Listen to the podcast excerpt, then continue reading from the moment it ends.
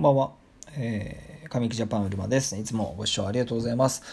髪を育てて日本を元気にする神木ジャパンうるまのラジオになります。えー、美容師の地位の向上を目指し、2050年までに髪専門師を国家資格にしていくと、こういった挑戦をしております。えー、忙しいですね。一人サロンママ美容師さんが週休3日でも安心のサロン経営ができるように、短期間で髪育専門師になるお手伝いをさせていただいております。あなたもお客様の髪のお悩みを解決する髪を育てる専門家を一緒に目指しませんか？ということで、えー、先日ですね、えー、髪育ジャパンの公式サイトができまして、えー、ブログの方のニュース新しくアップしましたので、ぜひ、えー、カミックジャパン公式サイトもチェックされてみてください。ということで、え、今日のテーマなんですけれども、えっとですね、心のティングですね。コーティングです。えー、心のコーティングというテーマで今日お話ししてみたいなというふうに思うんですけれども、心のコーティングって何のこっちゃってことだと思うんですけれども、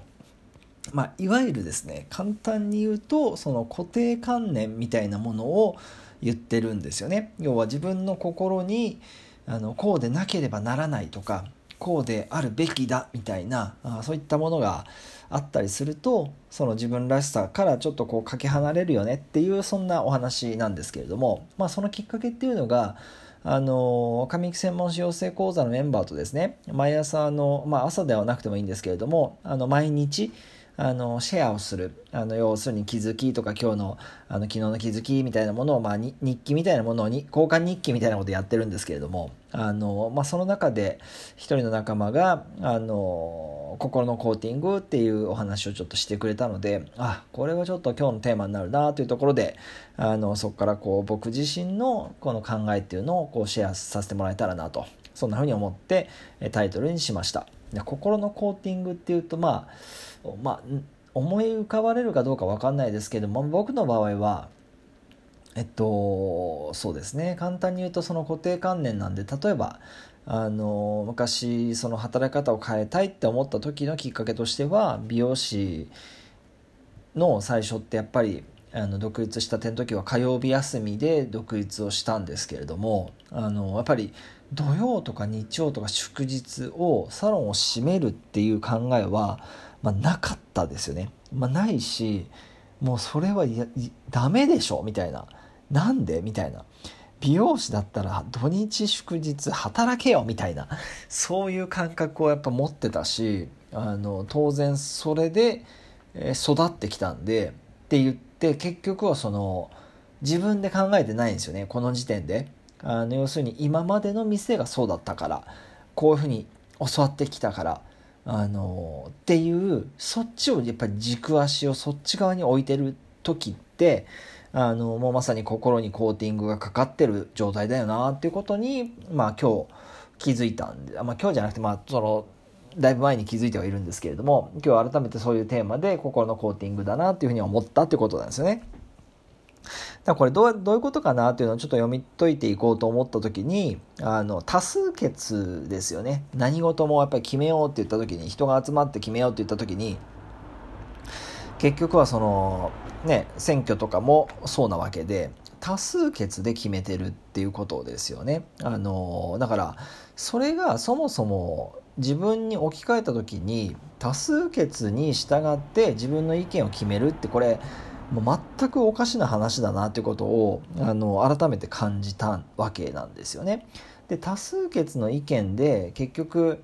あの自分の意見を決めてる場合の考え方って多くの人がそれをやってるからとかみんながやってるからっていうこれが多分自分のその行動指針になってる場合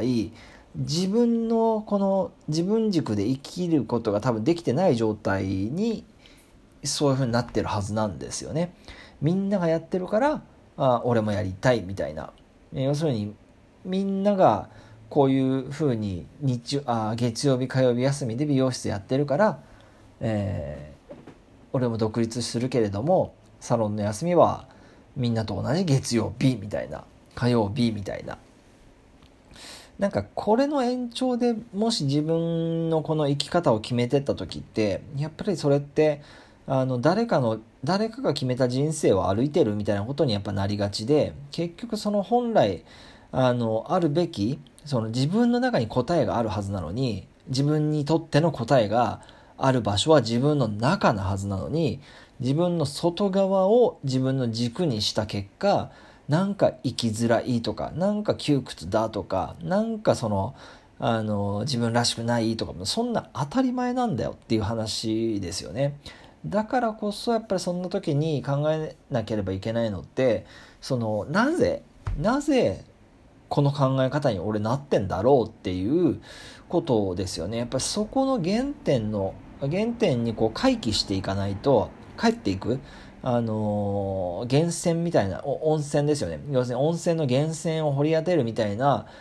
感覚でなぜ自分のこの考えってこうなってんだろうっていうところをやっぱりこう掘り込んでいかないと結局はあの見つからないし自分自身が自分自身の中にある答えをその自分を通してこう表現していくのがやっぱり本来だと思うんですけどまあそれね人によって違うんでねこれ一概に別に言えないし俺はそう思うっていうだけの話なんでまあそそそう思わねえっていう人はね聞き流しといてもらえればいいんですけれどもまああのそういう考えもあるよねっていう話で。結局まあそれが心のコーティングだっていう僕の主張なんですよね。だからそのコーティングって結局はメディアとかあの学校教育とかそういったところによって、えー、作られてきてるっていうところを知るとなぜそれが作られたのかっていうところにこの考えがいきますからでそうやってこう掘り下げていくとなるほどっていうことって結構あるんですよね。でそこに行き着けばなぜ今こういうことになってるのかっていうことのその理由が見えてくるんででそうするとそれをねさらにその客観的にその外側に行って今の現状を見るってことをすればあのやっぱそこの謎ってやっぱ解けていくんですよねだからこれこそそのために必要なのがあのやっぱり自分自身の直感だと思っててその直感力を何よりも重要に何よりも大切にしないとそこって本当に鈍らされるようにこの社会の構造がなってるわけですよね。まあ主にはメディアを通してマスメディアを通してそういった情報を多く取ってもらうようにこうできてる作られてるわけですからそこがなんでこうなってんだろうってところに行かないとしかも自分で行かないと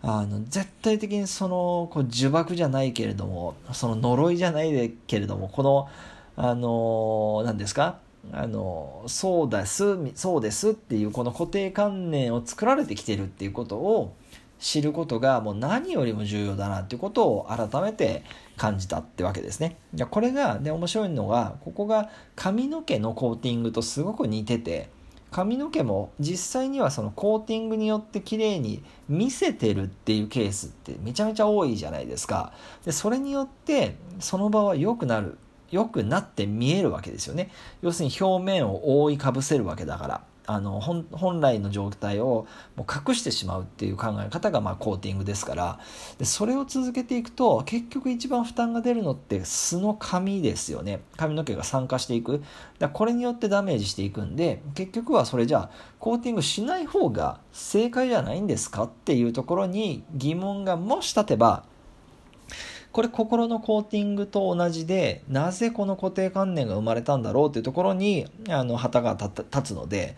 えー、そのコーティングがあ必要ないんじゃないかっていうことに目が向き始めるっていうことですよね。これ本当にあのえっと、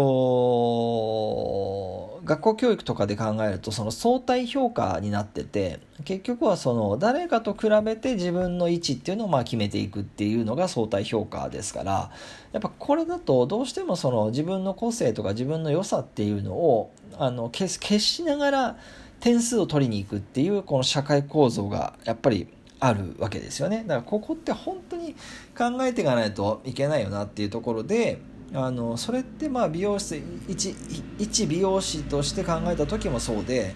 その誰かが決められたこの美容師っていうこのヘアデザインを作るっていうルールの中で生きていこうとしたら誰かと比べて自分がどうっていうこの相対評価の理論をの中で優位性を出していく必要がやっぱ出てきちゃうからあのそうじゃない方が自分らしく入れるなって僕は思っててやっぱそっちの方があの自分としては生きていきやすいし自分がそうありたいっていう思いを持ってるのであのやっぱりこれ相対評価のなルールからやっぱ出ていく必要がある。だそうなった時って自分の可能性とか自分があのやりたいこととかってやっぱ絶対この源泉掘り当てていればもう出てるはずなんでやっぱそっち側から作っていくっていうこのもう要するに髪型じゃなくてこの人生ごとデザインするっていう考えを持った方が美容師としてこの心のコーティングも剥がせるし髪の毛のコーティングもあの不要だってことにたどり着くはずなんで、まあ、そっちの方がお客様に喜んでいただけるとか自分自身も自分らしく荒れるとか、まあ、いいことずくめだったりするんですけれども、まあ、そんなことを感じたというところになります。はい。ということで、えー、今日はですね、心のコーティングっていうちょっと、まあちょっと分かりにくいお話ではあったんですけれども、まあ髪の毛と一緒だよねっていうところと、あの、やっぱそれがなぜそうなってるのかっていう、この固定観念の源泉みたいなものを追っていく。これがまあ非常にあの面白いんじゃないかなというふうに思いまして、えー、こんなお話させていただきました。えー、最後までご清聴ありがとうございます。というわけで、え、今日はですね、心のコーティングというテーマでお話しさせていただきました。いつも最後までご視聴いただきまして誠にありがとうございます。あなたの人生に神子、神こそ美容師の生きる道ということで、えー、ママ美容師のあなた最後にお知らせですね。忙しい一人サロン美容師、一人サロンママ美容師さんが週休3日でも安心のサロン経営ができるように短期間で髪育専門士になるお手伝いをしております。あなたも髪、お客様の髪のお悩みを解決する髪を育てる専門家、一緒に目指しませんか？ということで、髪育ジャパン公式サイト、ぜひよければご覧になってみてください。それではまた次回の放送でお会いしましょう。失礼します。ありがとうございました。